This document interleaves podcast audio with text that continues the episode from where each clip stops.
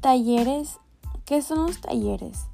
Es una modalidad de enseñanza-aprendizaje caracterizada por la interrelación entre la teoría y la práctica en donde el instructor expone los fundamentos teóricos y fundamentales que sirven de base para que los alumnos realicen un conjunto de actividades diseñadas previamente y que los conducen a desarrollar su comprensión de los temas al vincularlos con la práctica operante. ¿Cómo se realizan? Primeramente, definir objetivos. 2. Definir asistentes. 3. Definir método y actividades. El día del taller se debe presentar y presentar a los asistentes. 2. Contar los objetivos del taller. 3. Y la más importante que es disfrutar. ¿Cuáles son las características de un taller?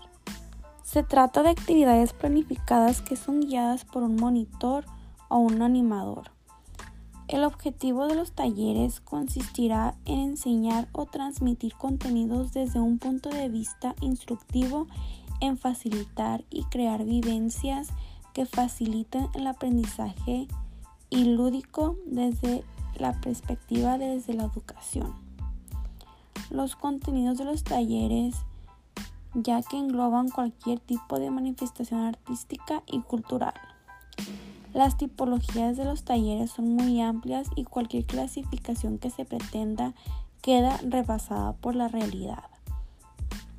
Son válidos tanto para objetivos lúdicos, disfrute, como para objetivos de contenidos o procedimentales. Así los objetivos básicos de los talleres abarcan aspectos participativos, lúdicos y de aprendizaje.